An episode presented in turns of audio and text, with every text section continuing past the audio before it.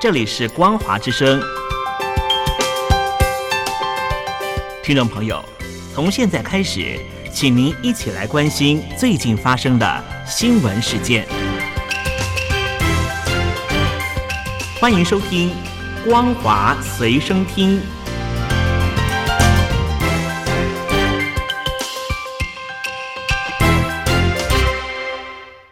欢迎收听今天的《光华随身听》，我是兰玲，带您关心中国境内的重大消息。北京在八月发起了腾退运动，突然要求朝阳区的大批企业腾空搬迁，而且没有补偿，估计将导致大批中小企业血本无归，百万人失业。有消息说，北京当局要把这些人转移到雄安新区。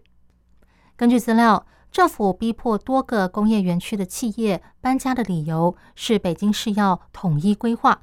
这些园区已经被列入了五环内非建设空间的范围内，而且给的搬家期限非常短。这次破迁的范围涉及大半个北京城，光是一个明基国际园区就有上百家企业被迫搬迁，直接影响到数百万人口，许多人可能被迫失业。一位匿名的企业主说：“很多企业好不容易度过了三年的新冠疫情。”投入了数百万装修，结果呢却被要求立刻搬迁，该退的租金、保障金等等，什么时候退也没有个明确的说法。难道他们只能自认倒霉了吗？况且他们也担心被扫地出门之后很难找到新的去处。前体制内的人士李元他说，几年来大型国企和高校迟迟不肯迁往雄安新区，因此当局只好另寻出路。他们看中了朝阳区内大量劳动力密集型的轻资产企业。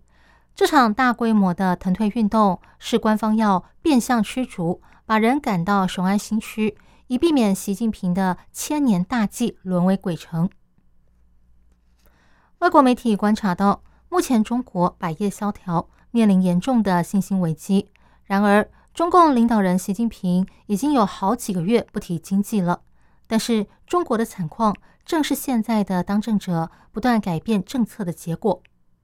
一位在华东经营香水工厂的杨老板说：“他原本预估解封之后会迎来经济复苏，于是砸了四五十万来提升产能。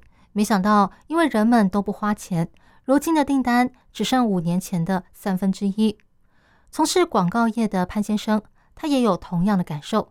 他这几年不断的跳槽换公司。但是客户一个比一个舍不得花钱，连他自己都越来越省。他说：“其实现在大家都过得挺难的，都没有什么钱消费。这可能是我经历过最难的时候。过去四十年来，中国的经济曾经一度势不可挡，但是常年的过度建设和借贷引发了房地产和债务的危机，再加上年轻人的失业率屡创新高，接踵而来的坏消息。”导致人们对经济的信心不足，开始转向绝望。消费者不肯花钱，企业不肯投资，更不肯创造就业机会。从事室内装潢的袁先生，他去年丢了工作，现在还没有找到新的。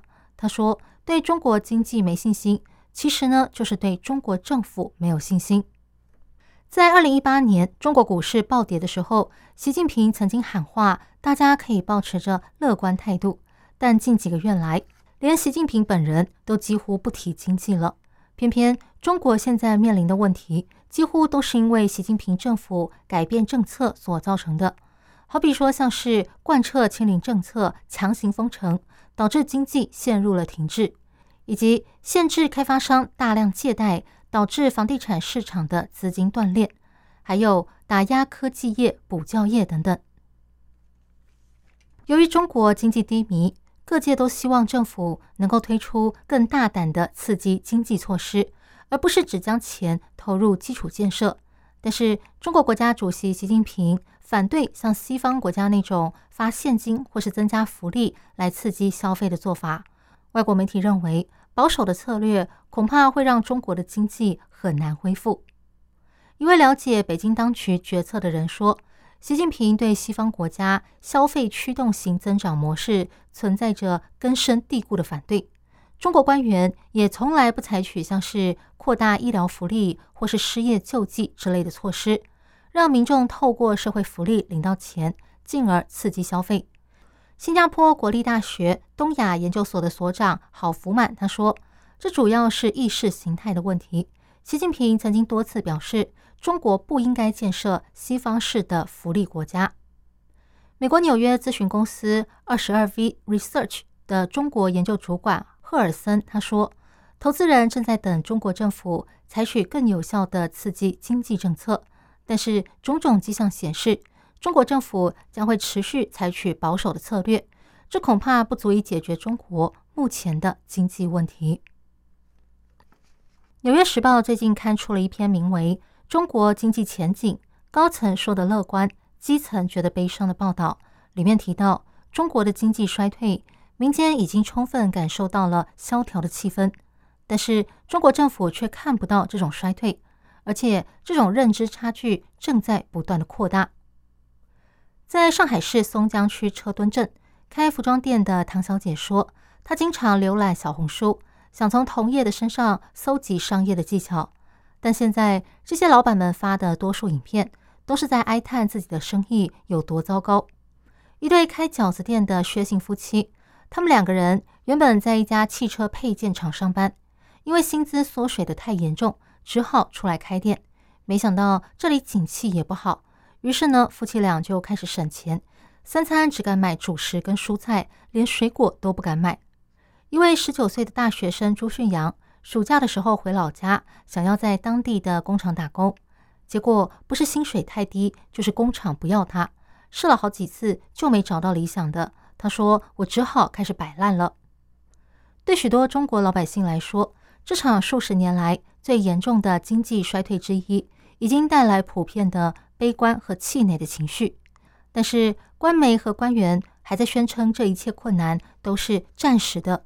是西方政客和媒体夸大中国的经济问题，企图掀起认知作战，最终难逃被现实打脸的命运。但是，当现实被证明不太美好的时候，另一个方法就是把它掩盖起来。中共当局八月宣布，他们要停止公布青年的失业率，就是一个最好的例子。这也引来了网民的嘲讽，说政府终于找到了解决失业的妙招。在言论审查机制的严格控管下，中国官方的说法跟现实情况互相矛盾，已经不是新鲜事了。但现在，从富有的精英阶级到工厂的工人，在社会大众的悲观情绪如此泛滥的情况下，这种对比就变得特别显眼。不过，在中国社群媒体上，许多对经济前景抱持着怀疑或批判态度的言论，现在呢却逃过了审查。可能是因为这类评论实在是太多了。香港大学金融学的教授陈志武他说：“这种不安在现在的中国几乎是很普遍的存在，而且呢，遍及各行各业。这也是为什么中国政府一直在利用官方媒体和各种工具，努力的传达积极乐观的讯息。中国民营的房地产企业频频传出烂尾楼被骂翻，但是中国媒体报道。”原因在于地方政府欠了这些民间房地产公司动辄人民币十亿到二十亿元不等的欠款，才会导致业者因为现金流吃紧而难以保交楼。许多房地产公司透露，他们正在向郑州和天津等地方的县政府呃统计他们的欠款明细。最近一年多来，他们正在透过各种方式要求地方政府赶快还钱。以疏解他们的金流压力，并且保交楼。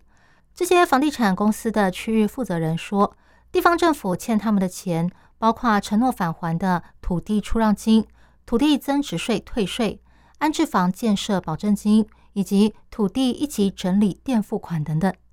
不过，近年来受到疫情等因素的影响，导致经济疲弱，再加上减税和房地产市场低迷。中国地方政府的财政情况也是捉襟见肘，甚至呢还得靠发新债还旧债来度日，所以要还钱恐怕很难。以上新闻由兰陵为您编辑播报，感谢您收听今天的光华随身听，我们下次见。